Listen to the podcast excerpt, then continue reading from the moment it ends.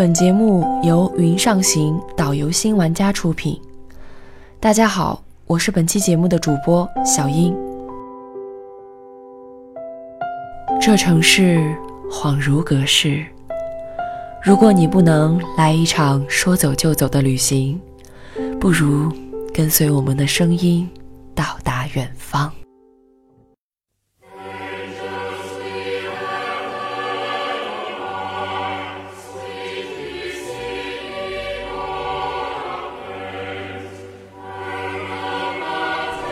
很久以前的某一天，神派遣使者在梦中小遇约瑟，叫他不要因为玛利亚未婚怀孕而不要他，反而要与他成亲，把那孩子起名为耶稣，要他把百姓从罪恶中解救出来。当玛利亚快要临盆的时候。罗马政府下了命令，全部臣民必须申报户籍。约瑟和玛利亚只好遵命，回到约瑟的家乡伯利恒。他们到达伯利恒时，天色已昏，两人未能找到旅馆住宿，只有一个马棚可以暂住。就在这时，耶稣要出生了，于是玛利亚唯有在马棚里生下耶稣，并将襁褓放在马槽内。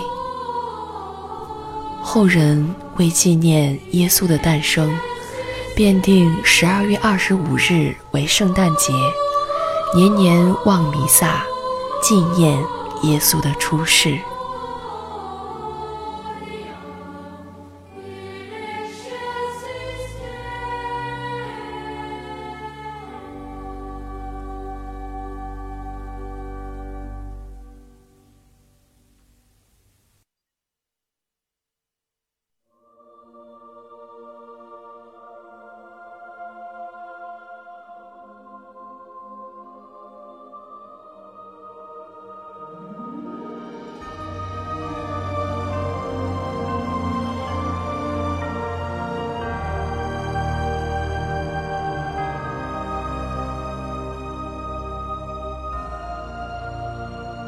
圣诞节到来之时，人们会把葱树或洋松用灯烛和装饰品装点起来，并把一个天使或星星放在树的顶上，就变成了五彩缤纷的圣诞树。用绿色的枝叶或藤条和金色的铃铛，配以红色的缎带，组成圣诞节环，挂在家门口。怀着喜悦的心情唱起圣诞歌，品尝着丰盛的圣诞大餐。孩子们将自己的袜子挂在床边，期待着第二天收到圣诞老人的礼物。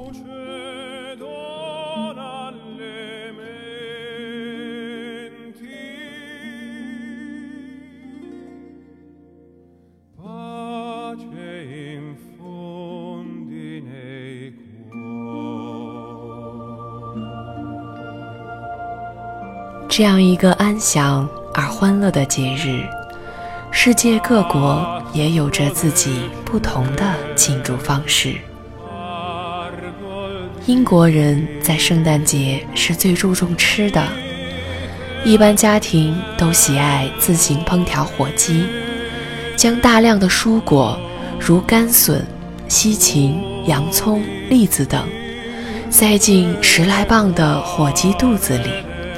再在表层抹上多种香料，然后才放入焗炉烘烤，配上圣诞布丁、圣诞碎肉饼等，一桌美味的圣诞大餐呈现在眼前。每一个家人都有圣诞礼物，仆人也有份儿。所有的礼物都是在圣诞节的早晨派送。有的人唱圣诞歌。或者沿门逐户唱歌报佳音，他们会被主人请进屋内，用茶点招待。或者赠送小礼物。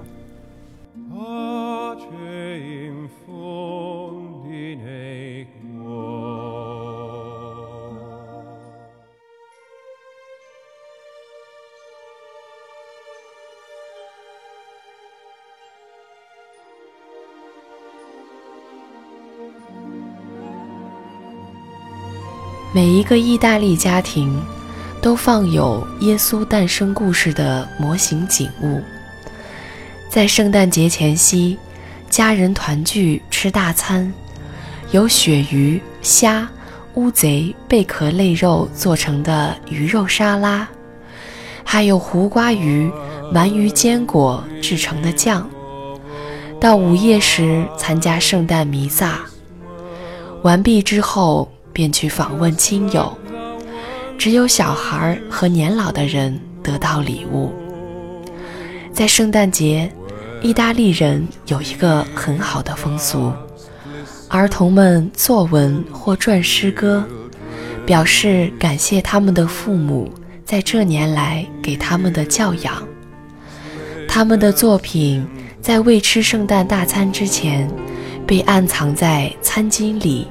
碟子的下面或者桌布里，父母装作看不见，在他们吃完大餐之后，便把它取回，向大家朗读。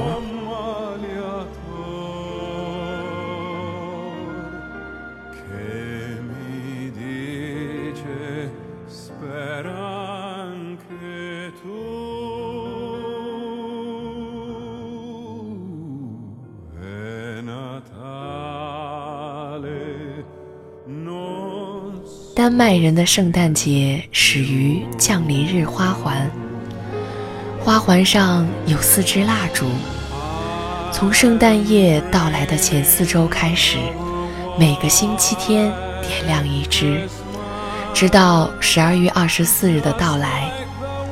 根据习俗，降临日花环由云杉嫩枝和插枝做成，点缀其中的是红莓和云杉果。花环用白色蜡烛和红色丝带悬挂。传统风味的圣诞节前夕正餐是用桂皮点缀的米粥，正中放块奶油，粥内藏有杏仁儿，谁吃到杏仁儿便会得到奖品。随后是填满苹果及梅脯的烤鹅，配上红卷心菜。及红糖小土豆。丹麦是原始圣诞节邮票的故乡。从1904年初次发布开始，邮票已被世界多个国家采用。每年都会有不同的艺术家被邀请参与设计工作。现在，全世界都在购买圣诞节邮票，以帮助生病的孩子们。得到健康和幸福。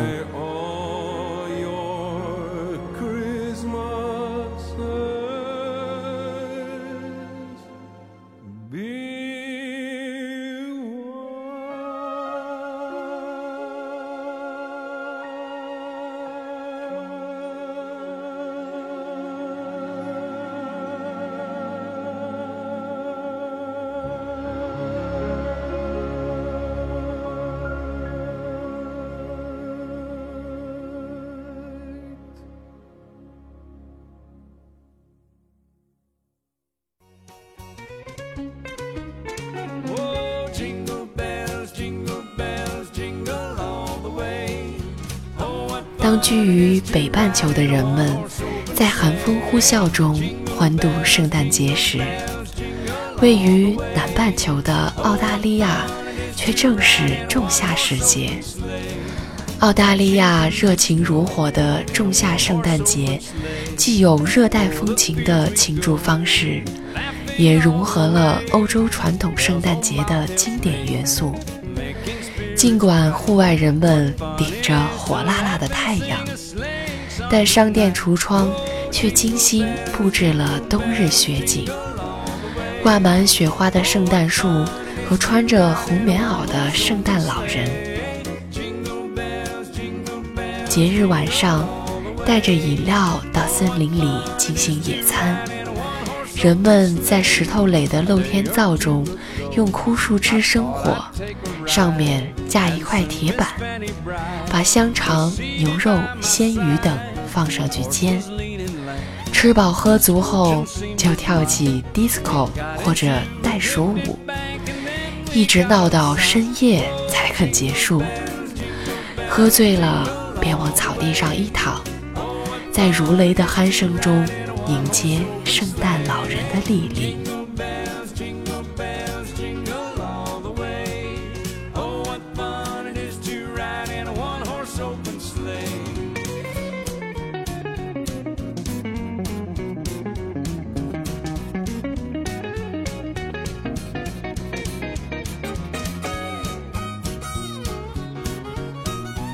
而在中国，平安夜，年轻人喜欢到闹市区欣赏圣诞灯饰，开圣诞派对或者狂欢；基督教及天主教徒则会参加报佳音等宗教聚会。商场、饭店及娱乐场所仍然会照常营业，不少情侣会出外消遣，亦有不少人会出国旅行。对年轻一辈来说，圣诞节的焦点完全集中在与爱人一起庆祝，变相成为另一个情人节。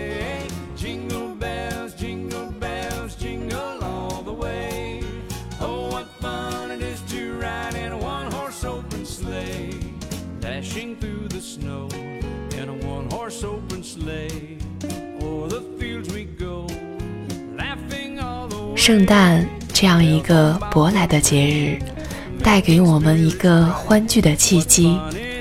无论是和爱人一同欣赏圣诞夜景，还是与友人互赠礼物，亦或是与家人温馨团聚，都是不错的选择。希望这个充满童话色彩的节日，能给雾霾肆虐的寒冬带来一丝暖意。Good night, Silent Night.